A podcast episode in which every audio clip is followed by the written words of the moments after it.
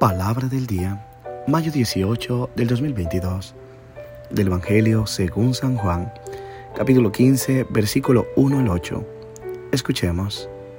En aquel tiempo, Jesús dijo a sus discípulos, Yo soy la verdadera vid, y mi Padre es el viñador. Al sarmiento que no da fruto en mí, Él lo arranca, y al que da fruto lo poda para que dé más fruto. Ustedes ya están purificados por las palabras que les he dicho permanezcan en mí y yo en ustedes. Como el sarmiento no puede dar fruto por sí mismo si no permanece en la vid, así tampoco ustedes si no permanecen en mí. Yo soy la vid, ustedes los sarmientos. El que permanece en mí y yo en él, ese da fruto abundante, porque sin mí nada pueden hacer. Al que no permanece en mí se le echa fuera como el sarmiento y se seca. Luego lo recogen, lo arrojan al fuego y arde. Si permanecen en mí y mis palabras permanecen en ustedes, pidan lo que quieran y se les concederá. La gloria de mi Padre consiste en que den mucho fruto y se manifiesten así como discípulos míos. Palabra del Señor. Gloria a ti, Señor Jesús.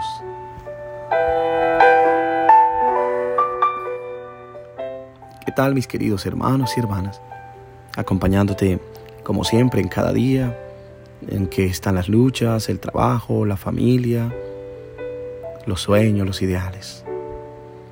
Y hoy te puedo decir que Dios sueña con que tú seas feliz, que el plan de Dios es que vivas la felicidad y que hoy estoy seguro Él te acompaña en todas tus decisiones. No tengas miedo, Dios siempre quiere lo mejor para nosotros. Mis hermanos y hermanas, los capítulos del 15 al 17 del Evangelio de Juan nos presentan varias enseñanzas de Jesús que el evangelista unido y colocado aquí en el contexto amistoso y fraterno del último encuentro de Jesús con sus discípulos. Podría decir que hay cinco ideas. Primero, las reflexiones en torno a la parábola de la vid, que es la que acabamos de escuchar. La segunda, los consejos sobre la manera de comportarse cuando se nos persigue. La tercera, promesa sobre la venida del Espíritu Santo. La cuarta, reflexiones sobre la despedida y el retorno de Jesús. Y la quinta, el testamento de Jesús en forma de oración.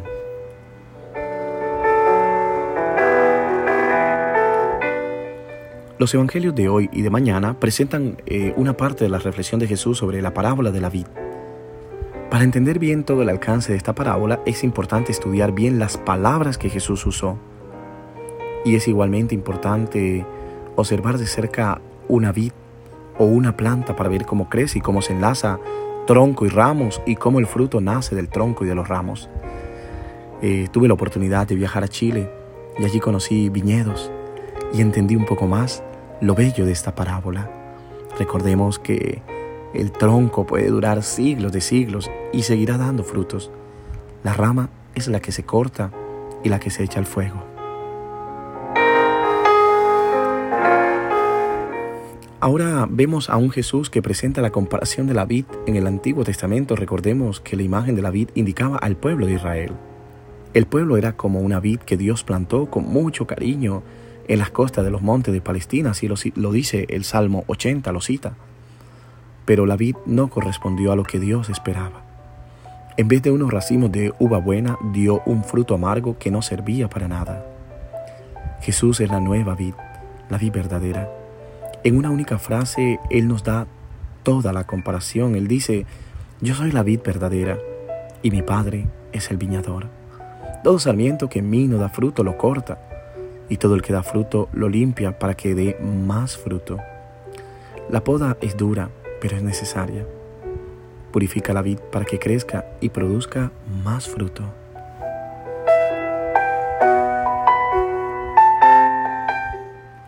Jesús insiste en el verbo permanecer. Lo repite siete veces en el pasaje del Evangelio de hoy. Antes de dejar este mundo e ir al Padre, Jesús quiere asegurar a sus discípulos que pueden seguir unidos a Él. Dice, permanezcan en mí y yo en ustedes. Este permanecer no es una permanencia pasiva, un adormecerse en el Señor, dejándose mecer por la vida. No, no es esto.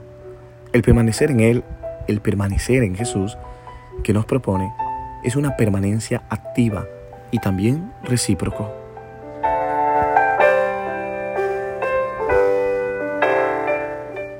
Hay una profunda diferencia entre cortar y podar.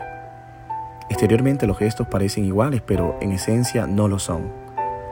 El corte es una operación de limpieza, se corta una rama seca para quitarle peso innecesario. La poda en cambio tiene un valor de fertilidad. Sí, se corta una rama para que dé más frutos. Muchas veces en nuestra vida sufrimos cortes sufrimientos, dolores que nos cortan en el corazón de nuestros sueños o de las cosas que esperamos. Pero debemos bendecir esos momentos porque esas experiencias, no elegidas sino vividas, nos quitan lo seco o nos predisponen a dar más frutos. Ninguno de nosotros puede presumir de evaluar nuestra vida mirando los cortes. ¿Entiendes el valor de ese corte por lo que produce y no por el corte en sí?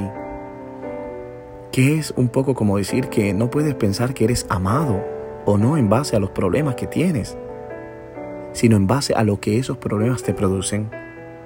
El dolor o nos destruye o nos hace mejores.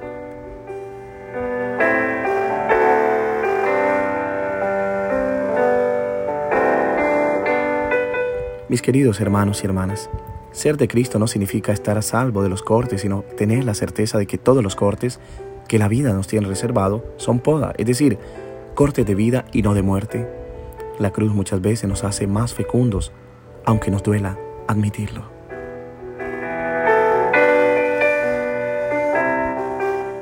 La invitación hoy es a que permanezcamos unidos a esa vid que es Jesús, para que la savia de sus dones y frutos también puedan ser pasado a nuestra vida y podamos dar frutos de amor fruto de misericordia, de bondad.